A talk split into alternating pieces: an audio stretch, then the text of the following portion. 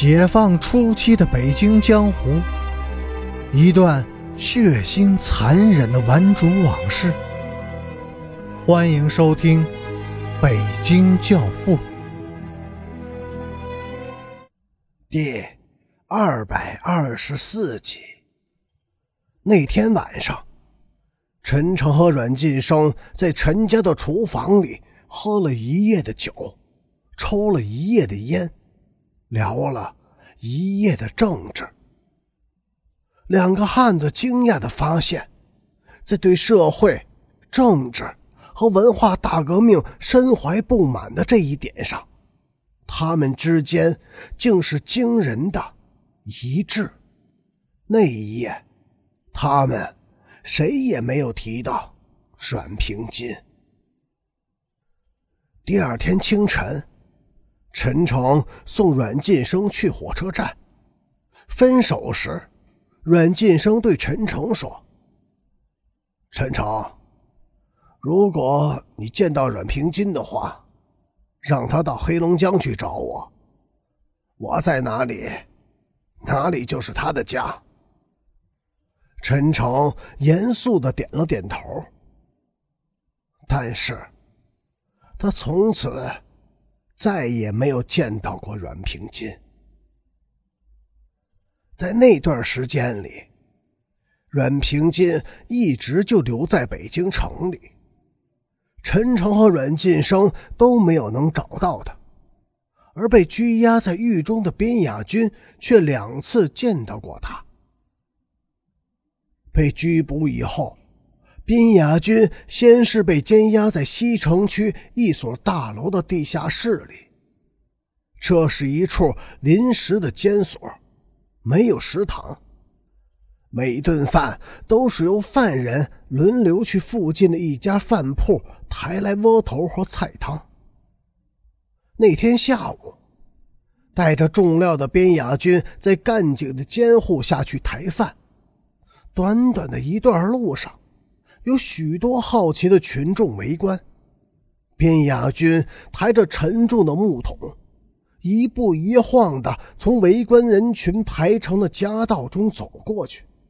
有人唾骂，有人吐口水，更多的人是无言的叹息。忽然，围观的人群松动起来，边雅军一抬头，发现了阮平金。他的手里举着几张油饼，不顾一切的向他扑了过来。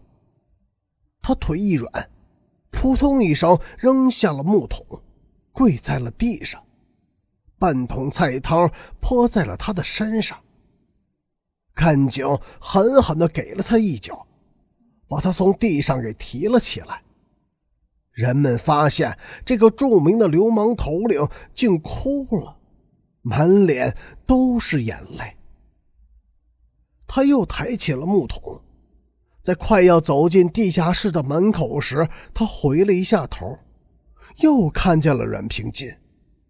他被几位大娘大婶拉扯着站在一处高坡上，他的手里仍高举着那几张油饼。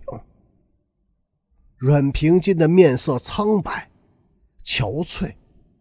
一阵寒风吹过来，吹乱了他的一头短发。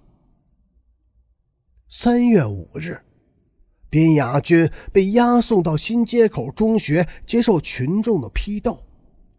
两名彪形壮汉在他的身后用力的撅起他的胳膊，迫使他弯腰低头，向台下几千名义愤填膺的群众认罪。一块儿。写着“反革命流氓集团首犯”的沉重铁牌，用粗铅线拧在他的脖颈上，垂吊在胸前。铅丝勒进他的皮肉，使他连喘气儿都非常的困难。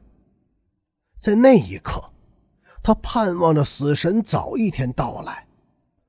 我罪有应得，死有余辜，为什么还等待呢？我在等待什么？等待人们的怜悯吗？我从来也没有得到过怜悯，现在我仍然不需要他。他决定结束自己的生命。他忍受着剧痛，努力抬起头来。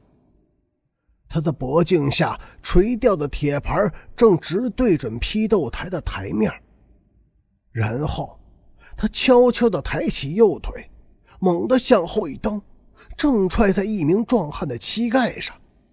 壮汉随即哼了一声，跌倒了。随后，边雅军的身子向下一扑，用喉咙砸向铁盘锐利的边沿儿这以后。他感到了格外的轻松、愉悦，身子轻飘飘的浮起来，荡向那无际的长空。忽然，他听到一声撕心裂肺般的呼喊，那是一个女孩子的声音，她在呼唤他。阮平金，他痛苦的想。